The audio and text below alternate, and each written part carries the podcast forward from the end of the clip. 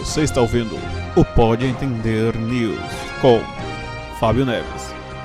E na Navária, Navária, Navarian Nicholas. Narayan, Navara, na, Navária Nicholas. O menino aí, o, esse menino aí.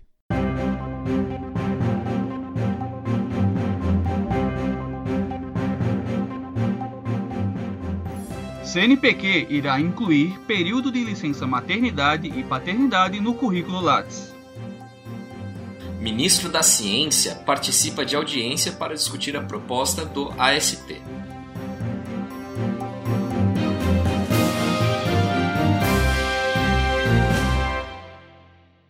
Good news! You'll be making a delivery to Stumbos 4, a planet with such high gravity you'll most likely be crushed under the weight of your own hair.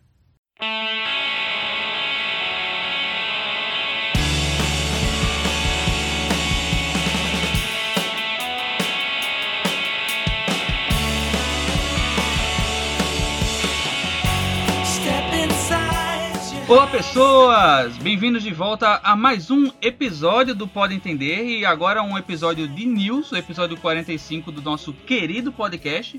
E aqui com vocês está o Dalton, eu mesmo, olá para vocês. Aqui comigo também está Olá, Dalton. Aqui- ó, olá, olá. Aqui comigo também está o Nicolas, também popularmente conhecido como Nawarian, porque a gente vai chamar de Nawarian. Não tem como eu chamar de outra diga forma. aí, diga aí.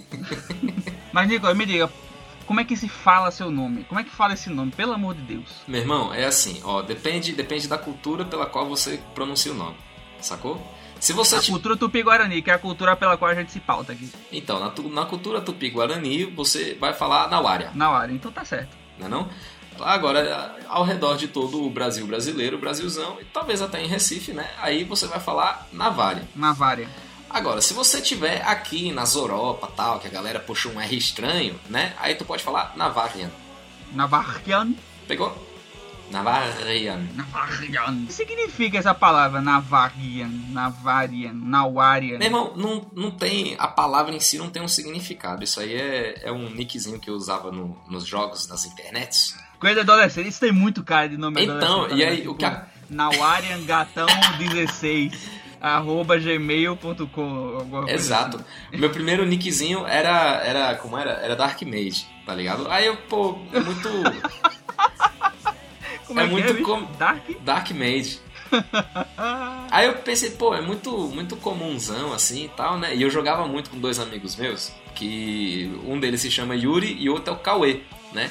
Então, O Yu, outro era Gagarin.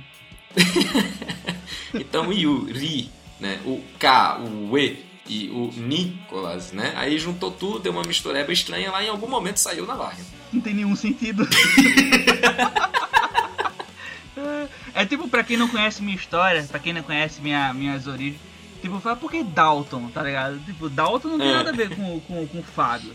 E aí tem que explicar que é Dalton. Tem uma historinha ainda que faz algo. Nawarian não tem nada a ver, parece, sei lá, tipo, o dragão Nawarian vem destruir o mundo a cada mil anos. Guerreiros precisam se. re- Saca? Em algum momento, em algum momento, pode ser que isso tenha acontecido de fato, né? Mas eu, eu, eu aqui estou apenas abrindo o momento da pesquisa. A- Aqui é a teoria. Talvez no mundo paralelo onde as pessoas não responderam a pesquisa do Pode Entender, Nawarian seja o nome daquele que destruiu o mundo. Nunca vai saber porque a gente não vive nessa realidade, né? Exato, a gente está numa realidade onde todo mundo é, é, respondeu as pesquisas, né? E a gente seguiu feliz criando um pode entender cada vez muito melhor. E não existe nenhum imperador navalha nesse mundo aqui. Exatamente.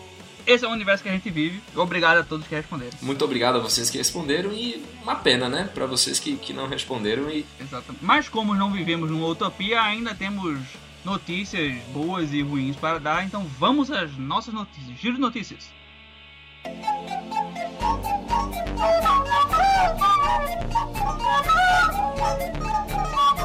Giro de notícias.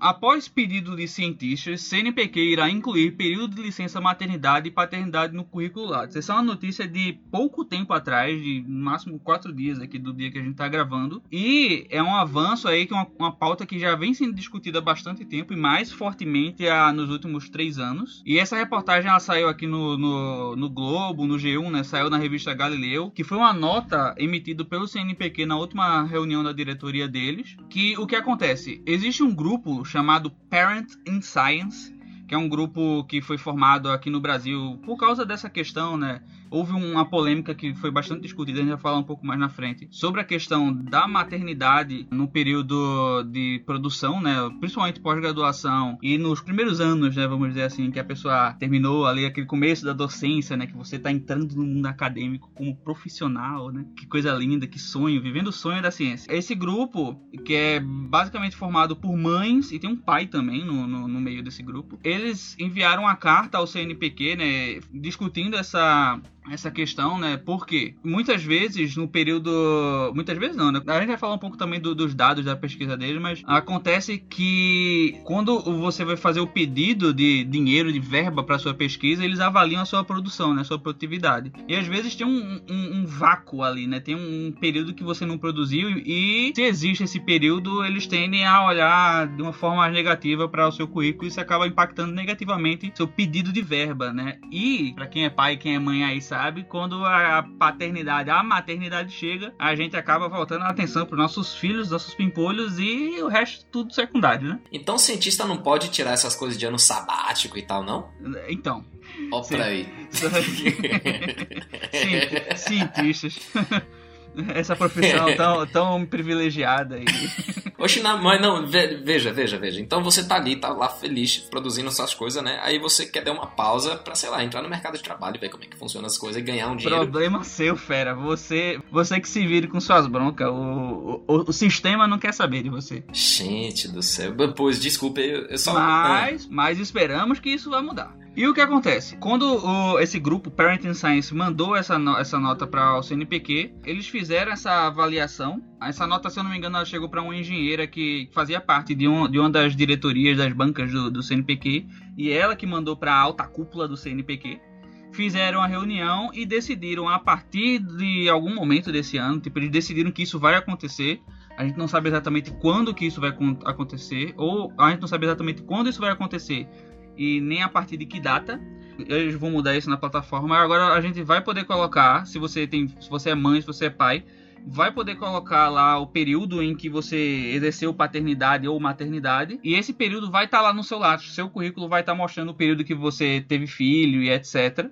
E o que acontece? Isso daí vai servir tanto para homens quanto para mulheres, mas é um ganho imenso para mães de modo geral, principalmente pelos dados que essa, esse grupo tem né, da, da, e pesquisas que eles fizeram recentemente e ainda estão fazendo, na verdade, em relação a como é a maternidade dentro do âmbito acadêmico. Cara, isso é muito massa, velho. Isso é muito massa. E eu achei interessante que, que tem essa abertura não só para os perfis femininos, mas também para os masculinos, né? O, o que é mais do que necessário, não é mesmo? É, a, a, gente sabe que, né, que a realidade brasileira, os pais são mais ausentes do que tudo, inclusive a gente vai falar mais à frente aí, tem dados, tem dados para mostrar isso, que a gente trabalha aqui só com informação é, baseada na ciência. Falando um pouco desse grupo, esse grupo ele surgiu, como eu já falei, né, de um grupo de mães que viu a necessidade de discutir esse impacto né, dos filhos na, na produção. E a história que a, a, a criadora desse grupo fala é, é bem assim é um exemplo que todo mundo que é mãe na, na carreira acadêmica, na, em, foi mãe em algum momento da sua carreira acadêmica, deve ter vivenciado isso. Resumindo a história, ela conta que por um, um período que ela tinha acabado de ter filho, tinha um, um prazo para poder enviar uns fazer uma submissão tal.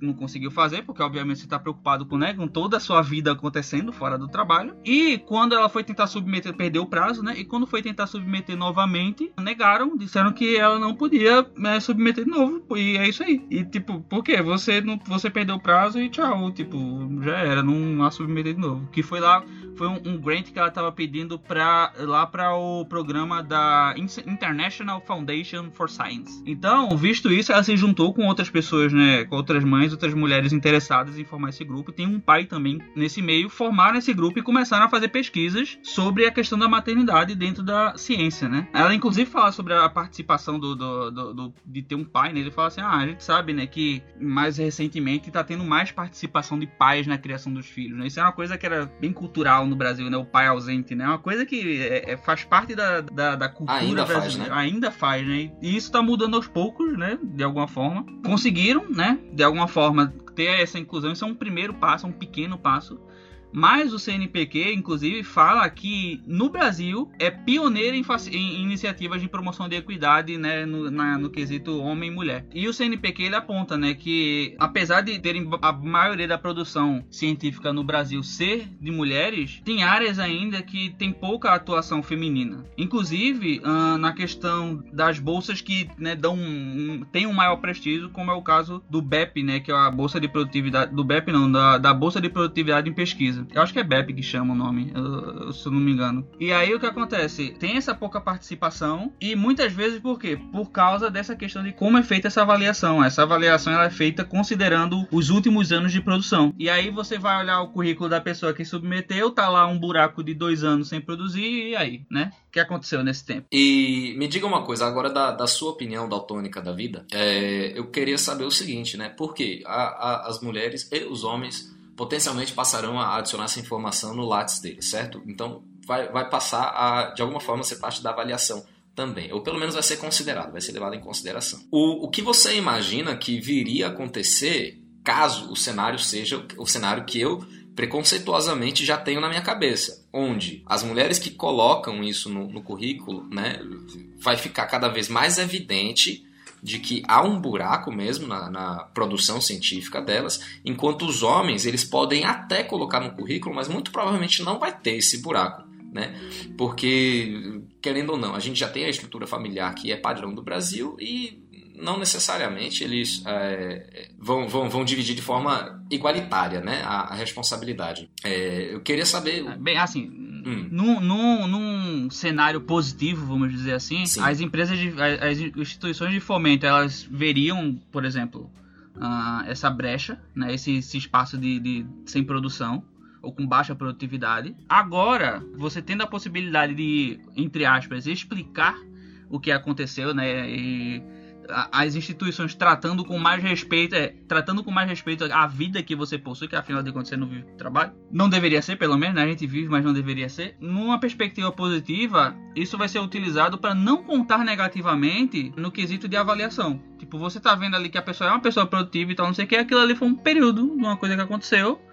É uma coisa normal e, tipo, não deveria contar negativamente em relação a isso. Isso na melhor das hipóteses. Além disso, tem a questão de que agora a gente poderia ter dados para avaliar isso, né? Porque já que a, a plataforma vai oferecer isso publicamente, quem pesquisa sobre o tema vai ter mais, mais dados para trabalhar em cima, o que é bom, né?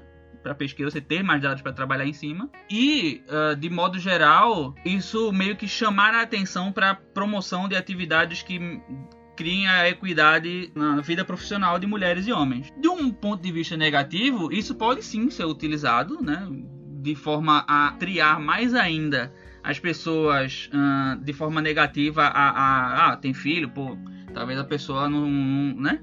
Isso ser utilizado de forma negativa é possível, mas a gente espera que a, a que como é que eu posso dizer, as instituições científicas andem na contramão dessa ideia.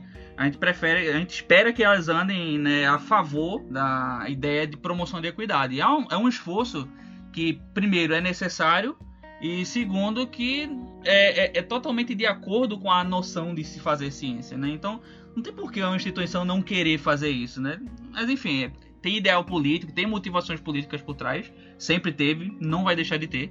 Então, a gente vai ficar de olho para ver o que é que isso vai trazer para o, o Brasil, né? Então, vamos observar. Massa, e bora pra cima, né? Querendo ou não, querendo ou não, foi é uma iniciativa muito, muito massa, uma iniciativa muito bacana. E é o primeiro passo, né? É, agora é acompanhar os próximos, ver como que isso vai desenrolar. E se precisar, velho, é porrada, tira e bomba, assim, e bora pra cima, velho. Ó, inclusive o CNPq ele fala que já oferece prorrogação de bolsa de mestrado. Eu tinha ouvido essa notícia na época que eu estava terminando o doutorado. Que eles oferecem prorrogação de bolsa de mestrado ou doutorado e pós-doutorado, ou também de produtividade em pesquisa. Se a pessoa, quando a pessoa é engravida, torna mãe, inclusive tanto adoção quanto engravidar mesmo. Então, se você já tem a possibilidade de prorrogar uma bolsa de doutorado e tal, não sei o que, já é alguma coisa. Porque, né? Bolsa não é emprego, né? É. então, pelo menos a gente tem algum direito garantido, né? Ali e tal, não sei o quê. Minimamente, assim. Eu não, eu não né? sei, eu não sei, eu não sei dizer agora se é se esse período de prorrogação é com ou sem bolsa. Isso eu não sei informar agora, porque eu, eu confesso que não li muito sobre o assunto ainda. Uh, porém, só de haver a prorrogação já é alguma coisa. Sim, é. Pra gente que não tinha nada. Pois é. A, a, gente então. A gente pode também procurar saber um pouquinho, um pouquinho mais sobre isso. Qualquer coisa a gente joga aí na, nas redes, nas teias, pra, pra compartilhar esse pedaço faltante aí. Mas eu achei massa, velho. Eu achei interessante.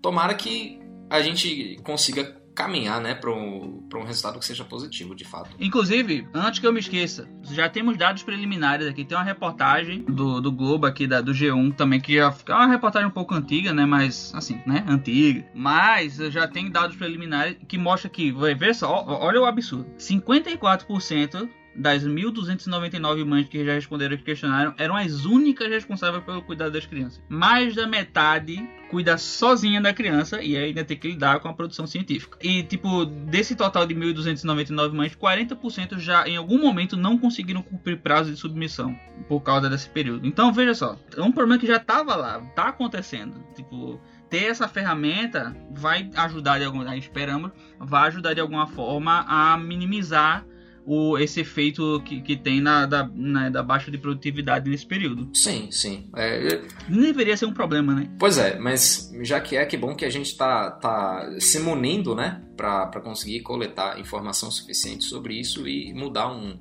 um pouco, pelo menos, a, a realidade desses fatos. Porque realmente é, cara, é, é bizarro, assim. Não, não dá nem para falar que é triste de ver. É bizarro, assim. Porque não faz sentido algum, saca? Inclusive, você, ouvinte, que é mamãe, ou está sendo mamãe, e quiser responder a pesquisa, a gente vai colocar o link no post. Essa pesquisa ainda está em andamento. Provavelmente é uma pesquisa vai durar bastante tempo, porque, né, afinal de contas, tem gente entrando e saindo de bolsa. Por enquanto ainda tem, né? Gente entrando e saindo de bolsas aí a, a, na, na, no Brasil. Então, essa pesquisa ela ainda está rolando, a gente vai colocar o link no site também e o link para o grupo, esse grupo do Parents in Science, que lá eles têm informações, simpósios, eles conversam bastante sobre isso. E quem sabe, quem sabe, aqui a gente já falou sobre isso em algum momento, a gente pode fazer aí um episódio sobre maternidade na, na ciência e na época de produção científica, que é uma coisa que a gente tá precisando falar, hein? Acho, acho que não só interessante, mas necessário necessário.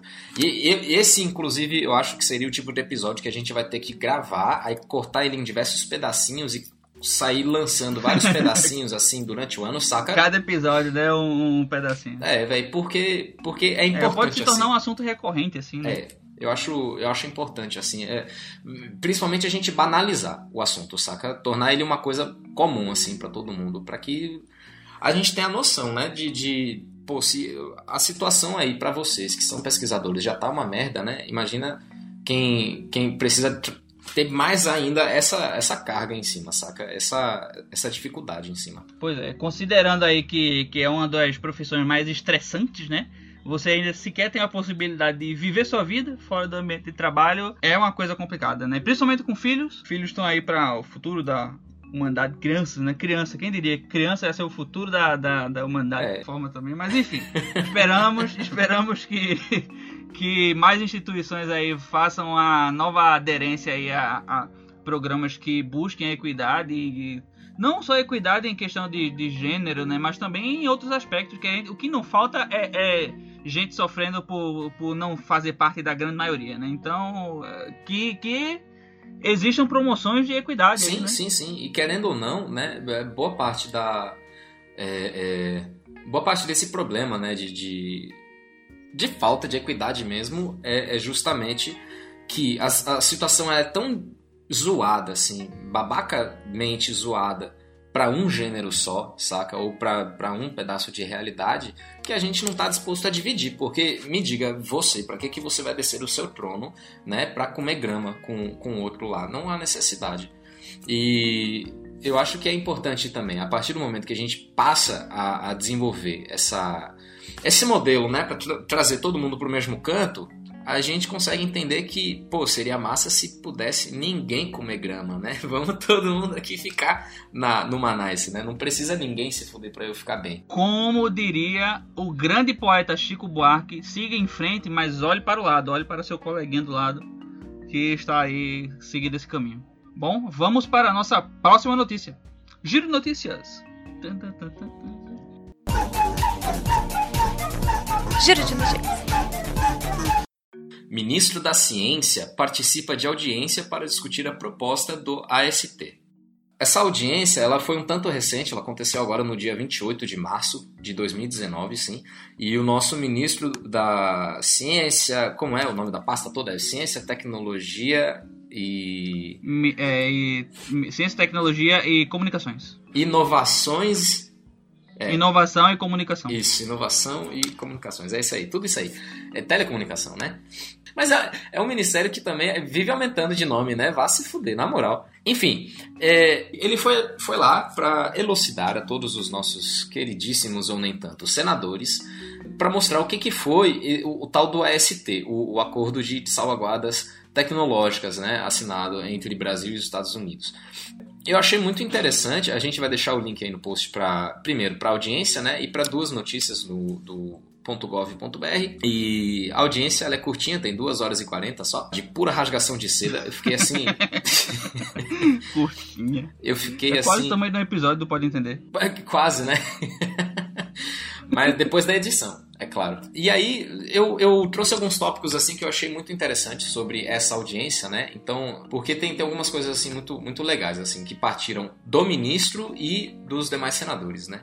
Então, colocando aqui um ponto a ponto, a princípio, o, o ministro Marcos Pontes ele foi lá anunciar o que, que é o acordo de salvaguardas. Ele é, explicou que esse acordo não vai trazer nenhum militar norte-americano para o Brasil. O Brasil vai continuar soberano do próprio território, vai continuar soberano sobre as decisões que vão, pelo menos com questão a esse acordo, né? Ele, ele diz também que Alcântara vai, vai permanecer, né? O, a base de Alcântara vai permanecer soberana sobre as decisões que toma e que o que esse acordo vai permitir a gente é justamente iniciar né, negociações para fazer o lançamento de satélites e foguetes que contenham componentes norte-americanos. É basicamente isso. Por quê? O, o, o a, pelo que ele explicou, né, a maioria dos, dos, dos, equipamentos que são construídos, eles possuem uma parte de tecnologia que é norte-americana. E sem, sem esse acordo, né, sem essa permissão deles, a gente simplesmente não lança, não pode lançar. Então, ele, ele foi explicar isso, foi explicar que não tem nenhum tipo de acordo com, entre os exércitos e tal. Isso é simplesmente para a gente poder botar lá no alto. E a contrapartida do Brasil nesse acordo vai ser que a gente vai é, criar mecanismos para proteger esse equipamento, para não permitir que esse equipamento seja plagiado, seja copiado por, por outras nacionalidades e tal. E aí o ministro ele aponta né, que dessa forma uh, que a gente, pra gente, né, tendo essa capacidade de lançar satélites e foguetes, a gente vai poder abrir a base de Alcântara para fazer lançamentos internacionais. Então, ele já, já comentou que está vendo coisas com o Japão. Semana que vem, que no caso do lançamento do episódio é semana passada, então ele está indo, no caso já foi, a Israel para continuar lá uma negociação que já está em andamento com eles e ver qual é que vai ser o acordo entre Brasil e Israel para poder fazer esse tipo de coisa. Então, então quer dizer, é como se os Estados Unidos estivesse alugando o nosso pedacinho de chão para poder lançar foguetes e em troca o Brasil ganha ganha? Isso é exatamente o que não é. Os Estados Unidos não vai ganhar bodega nenhuma os Estados Unidos não vai mandar porcaria nenhuma aqui, pelo menos não com questão a esse acordo. A questão é, por exemplo, chega Japão e fala: Ó, oh, amigo, eu tô querendo lançar aqui um satélite, um, um geoestacionário e tal, e a gente quer usar a base de Alcântara. Aí o, o, o, satélite que eu vou lançar é esse aqui, o satélite XPTO, certo? Aí na composição desse satélite tem lá uma plaquinha de 2 centímetros que a origem dela é os Estados Unidos da América. A gente não pode lançar, sacou? Porque tem esse componente que é dos caras. Ou então no lançamento, a plataforma de lançamento precisa de um equipamento que vem dos Estados Unidos. A gente não pode. Então, com esse acordo, a gente passa a poder. E o, qual que é a contrapartida? O que, que o Brasil dá em troca disso? A gente garante e fala, ó, oh, tio Sam, ele não vai olhar o seu equipamento, tá? Ele não vai ver o que, que tem lá no seu chipzinho. É isso o acordo, sacou? Tá, então o que a gente ganha é poder utilizar a tecnologia de lançamento dos Estados Unidos, contanto que não deixa os outros dar um Ctrl-C maroto no, nessa, nessa tecnologia. Exatamente, exatamente. E aí, quando a gente coloca nesses termos, parece um acordo tosco, né? Parece um acordo bobo. Mas isso, pelo, pelo que o ministro falou e depois todos os senadores comentaram em mesa, né? Que é por isso que eu digo, foi, foi uma sessão assim bizarra, foi uma rasgação de seda total, porque tava todo mundo em acordo ali. O, o senador Nelson Trade, né, do, do PSD, do Mato Grosso do Sul, que estava presidindo a mesa naquele momento, estava conduzindo a sessão, ele até chegou a comentar, ele ficou abismado assim, que foi uma das primeiras sessões em que um representante do governo atual, do governo Bolsonaro, foi para lá e nenhum senador tentou tacar sapato nele, tentou, sei lá, cuspir na cara do maluco, nem xingou nem nada, porque tava todo mundo de acordo com o que tava acontecendo. Quem diria que não ser burro leva a pessoa a algum lugar, hein? não é mesmo? pela primeira vez na vida a gente conseguiu constatar que dentro do Senado, se você não falar besteira, as coisas dão certo. Nunca imaginei. Enfim, e aí, outros pontos que são interessantes aqui, né? O, o ministro ele falou bastante sobre a, a, a, possibilidade da gente lançar né, satélites de, de outros países, e aí isso é uma coisa que eu, eu achei muito interessante, o efeito colateral que isso tem. Que, aliás, foi um dos pontos que a senadora Cátia Abreu, né, do, do PDT Tocantins, ela, ela puxou esse ponto diversas vezes durante a sessão, em que ela dizia: beleza, a gente vai liberar aqui as coisas para fazer e bora colocar tecnologia lá para rodar. O cara que mora em Alcântara, ele vai limpar chão ou ele vai botar essas porra para funcionar, saca? Você vai trazer tecnologia para a cidade, mas vai botar os caras da cidade para limpar chão ou você vai vai profissionalizar eles. E aí foi uma coisa que eu achei muito interessante do efeito colateral que isso pode trazer. Por quê? O, o, por exemplo, o Japão decide lançar um satélite lá da base de Alcântara, o Japão vai chegar aqui e ele vai montar a plataforma lançadora tal, né? Então eles vão injetar dinheiro para montar o que eles precisam para poder lançar aquilo. Então vai ter todo esse, esse comércio circulando naquilo lá, saca? Demanda circulando. Então ao mesmo tempo faz parte do plano, né? Ou, ou pelo menos das ideias. Não há um plano ainda concreto anunciado, mas faz parte das ideias profissionalizar todo mundo daquela região para que eles também possam atender a demanda. E aí, outro ponto que é muito interessante, se você for analisar o que o, o Marcos Pontes fez durante essa audiência, vai de encontro com o news que a gente fez o por último lá, que era o news 43, eu acho, e em que o Marcos Pontes ele dizia, ó, oh, gente, o, o, o, Ministério da Ciência e Tecnologia ele tá aos pedaços, né? A gente ignorou completamente ele durante anos. A gente precisa de dinheiro para fazer isso aqui andar. É, e a, o plano dele para fazer isso é justamente dar protagonismo ao Ministério e mostrar que ele pode retornar dinheiro, saca? Para quê? Para a gente poder pedir umas migalhas lá pro, pro Paulo Guedes, o ministro da Fazenda. E é justamente isso que, que esse acordo pode representar né? Porque se a gente conseguir fazer circular a economia ali, isso é um protagonismo do Ministério da Ciência, que ele pretende pegar essa grana, em vez de botar no contingente, que hoje é de mais ou menos 80%, certo? Então 80% da grana que o Ministério tem tem que ficar guardada no. É, na paradinha lá, né? Pra, pra urgência. É, foi o que a gente já discutiu em, em, em news anteriores, né? É um dinheiro que não existe, mas tá lá, né? Exato, exato. Então ele quer justamente usar essa, essa base de Alcântara para captar dinheiro que vá circular, que ele vai poder botar para rodar a máquina, entendeu?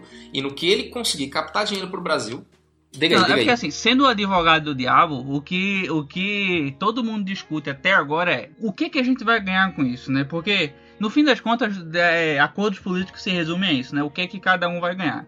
Em tese, a base Alcântara, ela estava, assim como acho que né, boa parte de, de recursos estratégicos brasileiros, né, são mal utilizados, né? A, a, gente, a gente não discute muito isso aqui porque falta especialistas. A gente trazer mais especialistas para falar isso não pode entender, mas uh, muito se fala na, no, no, Brasil sobre como é mal conduzido o. o uh, assim, né? tem gente que é a favor, tem gente que é contra. Isso é, é um debate que é bem prolongado, mas como as formas, como é conduzido o, o o famigerado programa espacial brasileiro, né? Então, a, é, a gente é, é, tem muita gente que fala que a gente gerencia mal esse recurso, né? E aí tá, ok, né? Vamos dar um uso para isso, tá? Vamos negociar esse recurso que a gente tem aqui, que todo mundo quer, aparentemente, né? E negociar. E aí, é, essa é a questão. A gente vai, o quanto a gente vai estar tá ganhando e o quanto isso que está ganhando vai ser retornado para a ciência? Essa é a pergunta que a gente aqui está né, querendo Exato. a resposta. Tipo, vai, Exato. isso vai ter retorno bom para gente? Como é que vai funcionar isso aí? Né? Exato. Inclusive, essa foi boa parte do questionamento da senadora Cátia Abreu. Né? Ela perguntou isso, se não me engano, duas ou três vezes durante a sessão. E a resposta, infelizmente, ela não, não pode ser dada agora, porque esse acordo ele representa um, um, a, rem, a remoção de uma trava, saca? Ele só representa a remoção de uma trava. O plano mesmo de ação em cima disso ainda está sendo moldado com esses acordos que ele está indo buscando fazer com o Japão, com Israel e tal. Então, esse tipo de coisa a gente só vai saber no futuro, que espero eu, um futuro próximo. Mas a intenção dele, e isso ele deixou claro durante a audiência, a intenção dele é justamente que boa parte dessa, desse dinheiro que o Brasil vai captar das empresas estrangeiras é que a gente possa usar dentro da realidade do, do Ministério da Ciência, justamente para botar esse dinheiro em circulação, certo? Que não seja um dinheiro que, que fique guardado, mas um dinheiro que vá circular e que eles possam repassar ao CNPq e a, a, a programas de, de fomento à pesquisa básica, por exemplo, e esse tipo de coisa. É, botar o dinheiro para ciência, né? Porque afinal de contas a gente tá precisando. Exato, né? Querendo ou não, é a intenção. É a intenção que foi declarada. Ela bate com as últimas entrevistas que o, o, o ministro vem dando, né? Então, pelo menos a intenção é boa. Agora, como é que vai andar vai ficar meio difícil, né? Porque, veja você, a gente tá hoje num governo em que existem ministros que são terraplanistas e um ministro que viu a Terra, né? Muito. Não dá pra esperar assim. tem gente que acredita em, em globalismo, tem gente que ah, tá correndo atrás da, da, da dos comunistas. é o Foro de São Paulo. É que... Caramba, gente. Pelo amor de Deus. Não, tá, vamos resumir a história aqui. Vamos lá. Então quer dizer que teve essa, teve essa reunião aí para ele explicar qual, o que bexiga era esse acordo aí esse acordo de, de, Como é que era o nome? AST, é? Acordo de Salvaguarda Tecnológica. Aí nessa reunião aí, curiosamente, todo mundo tava concordando entre si, passando a mão nas costas um do outro. Todo mundo deu as mãos, eles cantaram Where Are the World. A oposição, a, a, todo mundo assim, tipo, ninguém chegou assim, pô, não. Tipo, foi bem. O clima foi esse mesmo aí, de, de amizade colorida e tal, não sei o quê. Foi, velho. Foi isso que eu achei bizarro. Mesmo o Bolsonaro, o Bolsonaro também tava assim, o pessoal dos do, doidão lá, terraplanista. Ninguém assim. falou bodega nenhuma. Assim, no começo da sessão, teve uns caras que não falaram nada com nada, como sempre, né? Pegaram. No, pegaram... Inclusive, o Bolsonaro tava nesse negócio? Não estava. E foi o que o, o... O, o, o homem que eu chamei de rapaz, o Nelson Trade, né? Foi o que ele lamentou, assim, no final da audiência, ele falou: Eu gostaria que o líder do governo estivesse aqui. Imagino que estivesse se referindo a Bolsonaro, né? líder. Queria que ele estivesse aqui, porque esta sessão foi uma aula. E nas palavras dele, abre aspas aqui, se aprende muito com detalhes, certo? E disse que essa foi uma sessão incrível, onde a, a oposição fez perguntas pertinentes e que só enriqueceram o debate e ninguém brigou e todo mundo ficou feliz com o que estava acontecendo. Eu vou deixar meu pessimismo falar, porque meu coração tá mandando e como um bom daltônico eu tenho que escutar meu coração verde. Seu coração verde, agora que entendi, velho. Pessoal, sabe o que isso tá me parecendo? Tá me parecendo que o Marcos Pontes, dentro daquele ambiente ali, era a única pessoa que entendia alguma coisa de ciência e todo mundo tava só a, a, acenando a cabeça e concordando, justamente porque eles estavam mais aprendendo coisas do que de fato trazendo pautas para discutir. Essa é a impressão que está me passando. Eu não vi, né? Eu não tenho. Eu tô falando aqui, tirei, tirei, eu tirei do mesmo lugar que o Batman tirou o escudo dele, eu tirei essa, essa, essa crítica aqui. Então, é, então tipo assim, a impressão que tá me parecendo de tudo isso aí que tu tá falando é que ele chegou assim, ficou falando é, sobre, né, todo, todo o aspecto tecnológico e científico desse investimento e o que pode trazer para o Brasil e eles só ficaram, uhum, Hum, nossa, poxa. Hum. Tanto, inclusive, por isso que o Nelson Trade falou, né? Olha, a gente aprendeu com os detalhes, foi muito interessante, que a gente aprendeu várias coisas e tal. Tipo, é como se o pessoal estivesse lá, assim, tipo, aprendendo a governar agora, tá ligado? Tipo, pô, vamos aprender a governar aqui. Tá? Pode Tipo, o que, que aconteceu, velho? É, tipo, tu chegou. Assim. Que bom, que bom que estão aprendendo, né? Tu chegou a ver a audiência do, do Zuckerberg, assim, quando ele foi falar das paradas dos cookies lá e tal? Não, sim, sim, sim, que tava robôzão, né? Pois é, velho. E a galera, não, pô, mas como é que se você. Como é que você faz dinheiro? A gente vende anúncio. pô, porque tá aparecendo isso, assim, o, o, o, o cara falando, não, porque os investimentos, não sei o que, o pessoal, poxa, ciência, ciência, a gente tem esse negócio aqui? Tipo, caramba, Ministério de Ciência e Tecnologia, caramba, nem lembrava que isso existia, gente. Caraca. Alcântara, o que é isso? Pode crer. Estação espacial, meu Deus, eu não sabia que o Brasil tinha. Parece, tá parecendo isso, sabe? Então, e aí veja só, você você vem com o seu, o seu coração verde, pessimista, olhando sobre isso com essa visão. Eu pego essa visão e eu aplico o meu otimismo, que é quase inexistente. Mas nesse caso, eu acho que é uma coisa boa, saca? Porque ele. Eu vejo que o Marcos Pontes ele tá conseguindo articular de uma certa forma a galera em prol disso, saca? Ele tá dando visibilidade ao ministério, mesmo que tá fazendo um negócio assim, bem pelas beiradas, assim, né? Mas tá fazendo. Eu acho que ele tá conseguindo também pegar o apoio de quase todas as pastas para que eles possam, mesmo que eles não entendam muito bem como, saca? Para que eles possam apoiar o, o, os projetos que o, o Ministério venha a, a propor. Entende? Seria Marcos Pontes o milho na pilha de cocô? pois é, eu... E caiu o questionamento. São umas reflexões assim muito. eu tô azedo hoje, desculpa aí, ouvintes. É, hoje eu não tô num bom dia. É. O, o, que eu digo é o seguinte: a gente. É... Política envolve interesse. Né? A gente sabe que interesses estão sendo negociados aí, poder está sendo negociado aí. E, ao que parece, o Brasil está com a tendência de favorecer os Estados Unidos e quem os Estados Unidos quer. Então, a gente de fato está ganhando alguma coisa, porque uh, tem uma coisa que muito, que, que muito se discute é a dependência do mundo, né, vamos dizer assim, do que acontece nos Estados Unidos. E meio que o que vem saindo desse, desse, desse eixo ultimamente é o que? China, uh, Japão, um pouco da, da Alemanha e a, a Alemanha como sendo duas pernas do tripé da União Europeia, né? Então, são países que estão tentando tirar um pouco, principalmente depois da crise de 2008, né, da crise econômica de 2008, então estão querendo tirar um pouquinho dessa dessa perspectiva centrada nos Estados Unidos. Então, a gente indo contra essa direção, será que é o melhor a se fazer? E falando um pouco de ciência, que é o que a gente fala aqui, Tipo, isso vai trazer benefícios científicos pro país, porque aqui, meu velho, o negócio tá. É. Eu, eu consigo só imaginar o quão osso que, que esteja por aí, né? É, e novamente, a única coisa que, que a gente pode afirmar com total certeza é que as intenções anunciadas do nosso ministro da Ciência parecem ser boas. Ele está de fato querendo valorizar a ciência e os cientistas no Brasil. Né? Ele citou diversas vezes verbas para o Citou diversas vezes que é necessário incentivar cientistas a produzirem no Brasil, dar trabalho para eles fazerem, saca? Para eles poderem trabalhar, ferramenta para eles poderem trabalhar. Dá incentivo, dinheiro, é exato. é bom, dá condições. Exato, exato.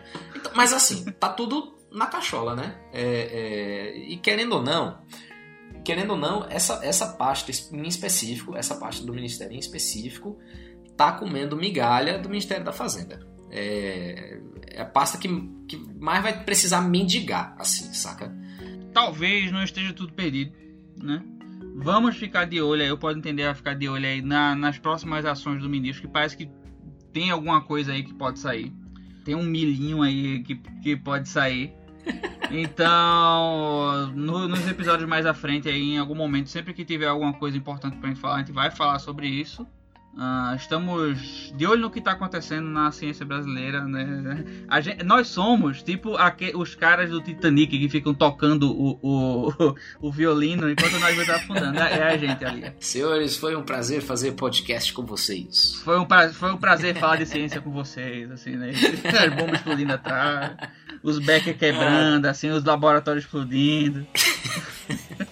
Com essa, esse clima gostoso. É, terminamos nossa sessão de notícias. nossa sessão de notícias. Se tiverem notícias que vocês achem interessante para compartilhar com a gente, para que a gente comente, fale um pouco aqui no episódio, mandem para o nosso podcast, mandem para a gente. Uh, estamos de olho no que está acontecendo no Brasil e queremos ouvir coisas Exato. boas, coisas bora ruins, nessa coisas vibe e vamos continuar monitorando, continuar cobrando, principalmente, né? Que nem, que nem os urubu assim em cima da carniça. É assim que a gente tem que estar em cima do- desses caras aí. Então, se bora fazer diferença, né? É isso aí, pessoal. Fiquem com a sessão de e-mails e tchau, tchau. Beijo, cheiro. Um cheiro, um cheiro pra vocês. Tchau, tchau.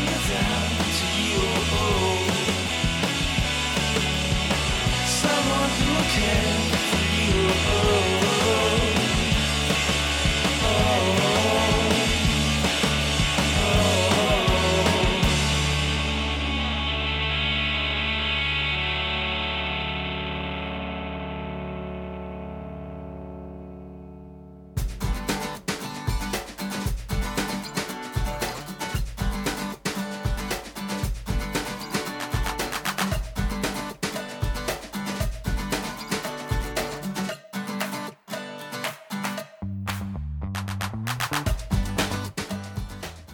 Olá pessoas, sejam bem-vindos a mais uma gravação de e-mails do nosso queridíssimo Pode Entender.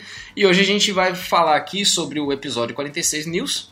Estamos aqui hoje, eu, o menino Nalária, e tem aí também o nosso querido Tchecão. Diga um oi aí, Tchecão. Olá pessoal, estamos aí de volta depois de um leve hiato de gravação de e-mails, mas chegamos aí de volta para tomar o nosso posto novamente. É isso aí, é isso aí. Antes tarde do que mais tarde ainda. Eu tenho um recado só para todos vocês, que é o seguinte, né? A, a nossa equipe de Minions, que se resume a eu mesmo, é, está desenvolvendo desde alguns meses atrás um novo site para o Pode Entender. A maior missão desse novo site é fazer com que o site não caia. Olha só que maravilha. A gente então está fazendo uma migração de infraestrutura para que o site possa ficar um tanto mais estável para vocês, amigável para o vosso celular, né? E rápido, né? Sejamos muito sinceros, o site do Pode Entender hoje em dia ele é muito pesadão. Então eu andei dando uns, uns tapas lá, uns ajustes e a minha, o meu objetivo pessoal é que esse site seja lançado até o fim do mês. Porém, eu vou, o site já está disponível atualmente para avaliação dos nossos queridos ouvintes. Eu vou deixar o link aí no post para a nova versão do site. E se você tiver algum feedback positivo, negativo, construtivo ou destrutivo, você manda aí pra, pra gente pelas redes sociais. É, pode falar comigo também diretamente. Para você que é desenvolvedor de software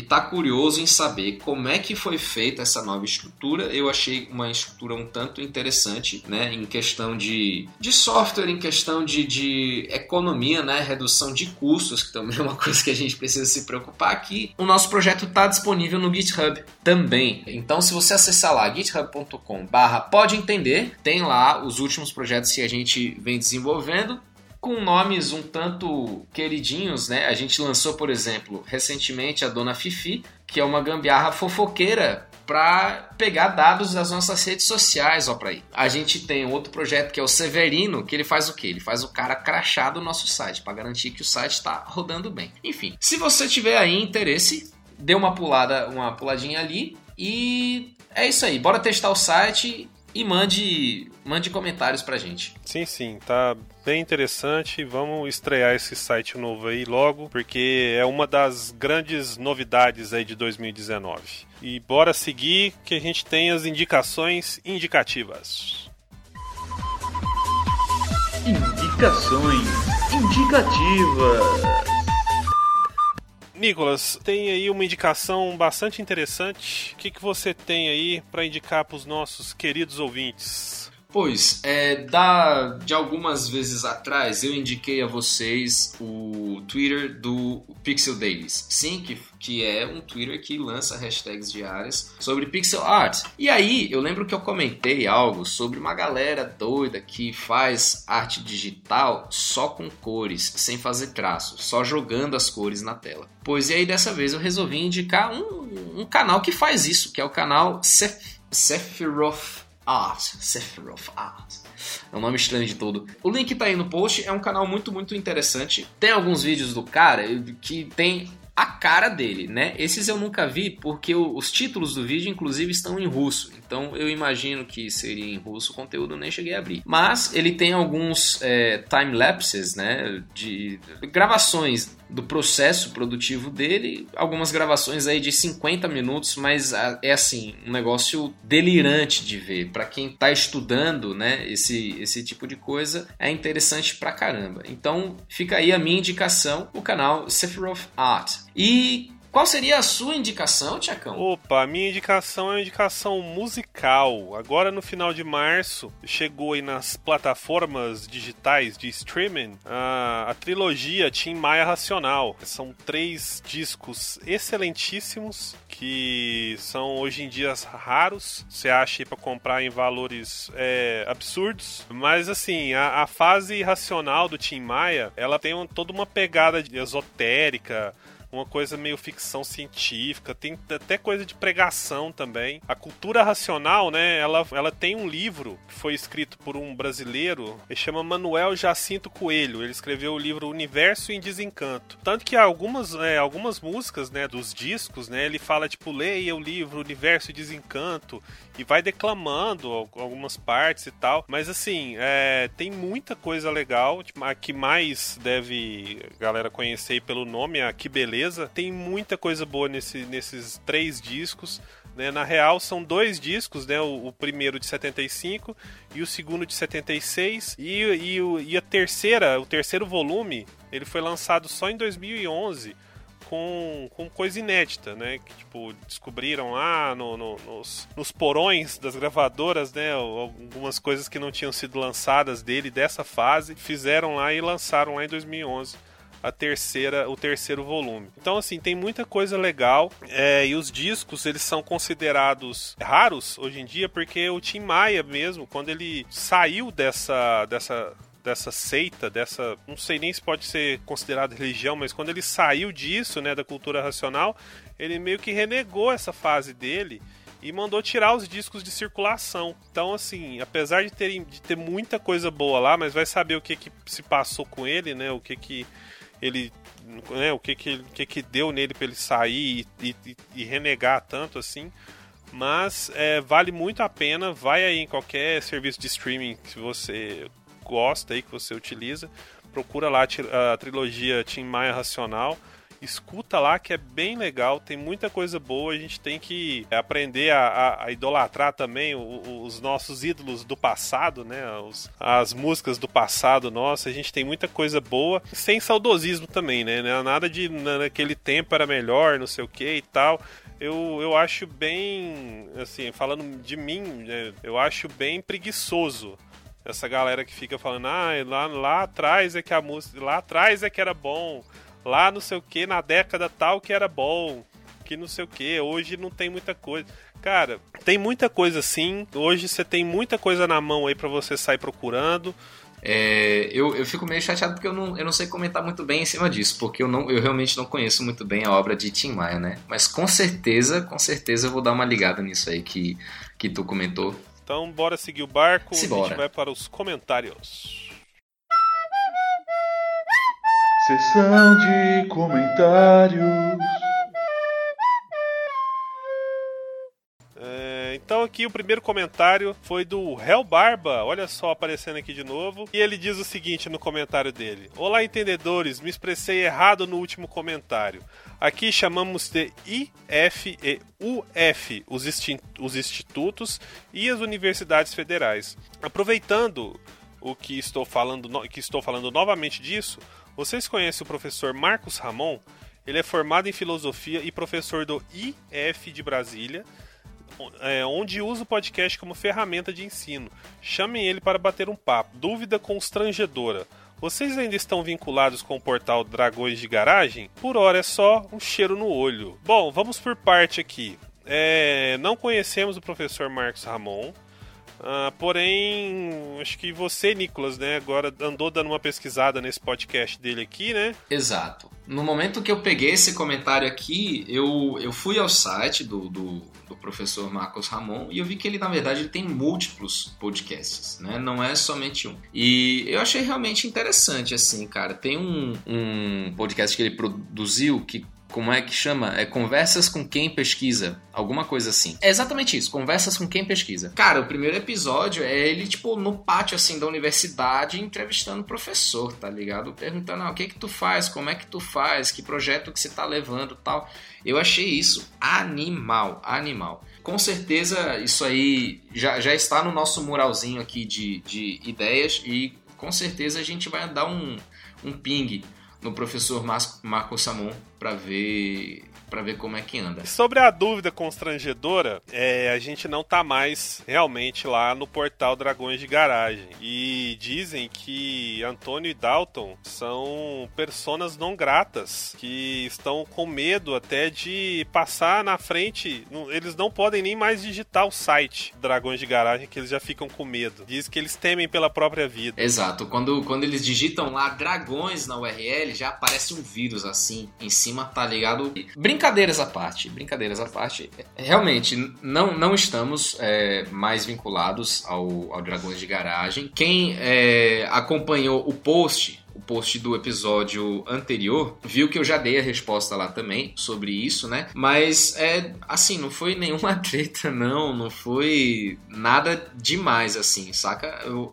só chegou um momento em que a gente viu que pode entender, não tem o modelo de produção que o Dragões tem. A gente queria andar por um caminho um tanto diferente. E foi basicamente isso. A gente ainda se ama, é. é. Sim, sim. Todo mundo é grato pelo tempo que a gente ficou lá sobre é, o portal deles, né? A gente é, foi, foi uma experiência interessante para todo mundo. Eu falo mais pela, pela Carol, porque eu também, assim como o Nicolas, sou novo aqui no, no, no nos bastidores do Pode Entender. Quando eu entrei para ajudá-los aqui na, na, na, parte de edição e tudo mais, a parceria já tinha se desfeito. Mas nos bastidores, o que a gente deixa claro é que sim, todos são, são queridos, todo mundo se gosta, todo mundo se ama, mas as parcerias são assim, né? Parceria chega uma hora que acaba na, e cada um segue sua vida é, feliz e saltitante, assim como sempre foi. É, só finalizar aqui com a, a última frase de Hell Barba, né?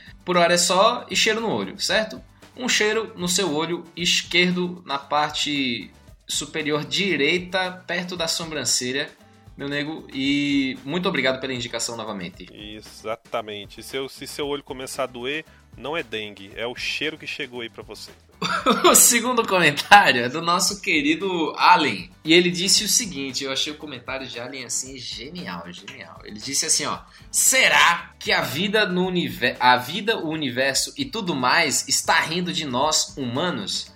Afinal, Saturno tem uma tempestade hexagonal e as abelhas fazem colmeias em formato hexagonal. Será que a melhor forma geométrica é o hexágono? E aí, depois dessa introdução maravilhosa que ele faz, ele desemboca o comentário dele para onde somente poderia ir. Vocês podem fazer um programa a respeito de questão da acessibilidade nas cidades, né? Abraço, entendedores. Achei assim genial a, a evolução do raciocínio do nosso querido Allen. E digo mais, digo mais, eu até respondi lá no post, existem, e isso aí eu precisei fazer durante meu MBA, né? Existem pesquisas no ramo de jogos online, sim, em que conseguiu provar-se que uma das formas mais eficientes, mais otimizadas de mapas de, jogo, de jogos online para economizar banda, economizar dados transferidos tal, fazer a parada ficar rápida, é um formato de mapa hexagonal. Ó pra aí. Então, no fim das contas, pode ser o quê? Pode ser que a gente esteja num grande jogo online, numa grande simulação em que os jogadores pensam que estão numa vida normal e querem desenvolver jogos online. E aí fica nesse loop e aí no fim das contas as abelhas são o quê? São um minigame São minigames. Mas é isso aí. Quanto à sua sugestão, Allen, pode ficar tranquilo que ela já foi pro nosso muralzinho lá, junto lá com a indicação lá do Réu Barba. A gente só precisa, é, no caso daqui da sua sugestão, a gente só precisa encontrar alguma pessoa, né, que tenha desenvolvido alguma tese, né, de, de, de mestrado, de doutorado, ou até de conclusão mesmo, de graduação, sobre essa questão da acessibilidade. Então, se você conhecer alguém aí que possa nos ceder essa entrevista, manda lá um, uma, uma DM no Instagram, no Twitter, no Facebook, enfim, onde você achar mais interessante, nos mande lá o contato da pessoa que você conhece, que possa nos ajudar com esse, com esse tema, que a gente vai ter o maior prazer em fazer esse programa que é tão necessário. É O próximo comentário é do Elionai Moura. O Elionai, já queridíssimo aqui da casa, ele começa o comentário assim: ficou foda! Já começo a ver as cidades numa perspectiva diferente de pertencimento. Eu também, Leonai, fiquei achei muito interessante. É, a tese dela é muito. É, tipo, é, é, explode cabeças mesmo, como foi mencionado lá no programa. É muito interessante você ver né, a ocupação, o que, que, o que, que significa ocupar espaços públicos. Né? Muito obrigado, Leonai, mais uma vez aqui participando com comentários. E bora para os e-mails.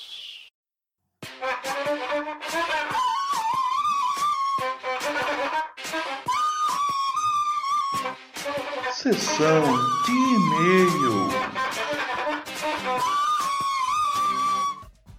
Temos somente um e-mail desse programa, porém, um e-mail bastante interessante, um e-mail que acalenta os nossos corações, que veio aí diretamente lá da Terra, que possui vários, várias conquistas em linha reta, diretamente lá de Recife Leia aí o nosso e-mail, Nicolas. Esse e-mail aqui foi um e-mail que já, já me deixou sorridente só do, do, do título dele, né? Em que o assunto dizia Recife Pé. Né? Eu fiquei, nossa, esse vai ser bom, esse vai ser. Pois é, e-mail de Larissa e ela diz o seguinte: Oi, entendedores! Vim aqui mais uma vez agradecer pelo extraordinário trabalho de vocês. Divulgação científica é essencial para mostrar a importância do nosso trabalho e como a ciência está presente no nosso cotidiano mais do que as pessoas imaginam. E é pela divulgação científica que eu venho por meio deste indicar a série One Strange Rock, da Netflix. É uma série sensacional que mostra o depoimento de vários astronautas que passaram dias no espaço e explica como o planeta Terra passou por todas as mudanças para chegar ao que ele é hoje. Me deu até vontade de estudar astronomia de novo assistindo essa série. Um cheiro para vocês e eu queria mandar um outro cheiro para todos os pós-graduandos desse Brasil que se esforçam tanto para fazer a ciência de qualidade mesmo com poucos recursos. Até breve. Larissa do céu, gente, cara, que, que e-mail massa, velho. Que e-mail massa. Eu achei até interessante, né, que no momento que eu li esse e-mail, eu tinha acabado de ter uma conversa com o Dalton, lá no, no chat do, do, do Pode Entender, né,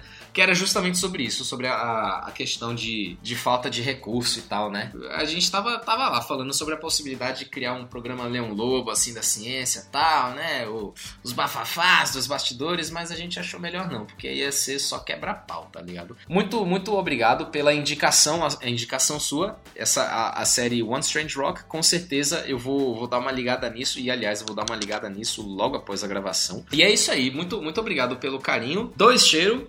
É, muitíssimo obrigado pelo e-mail e vamos colocar essa série aqui também lá no post. Também, para quem estiver ouvindo, também ir atrás dessa série que eu também fiquei curiosíssimo para assistir já. Finalizado o bloco dos e-mails, tivemos somente um e-mail, um e-mail muito carinhoso, mas continue mandando e-mails para nós que a gente adora ler. Bora para o bloco dos cheiros.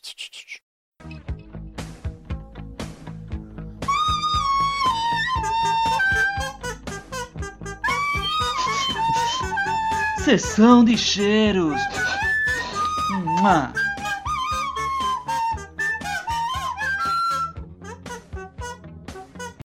Começando aqui o bloco dos cheiros, até agora dessa gravação aqui não teve nenhuma menção ali do nosso bloco, mas a gente não pode deixar de mencionar o casal que anda aí levando esse programa para lugares é, muito. Não, não sei. Eu vou me perdendo.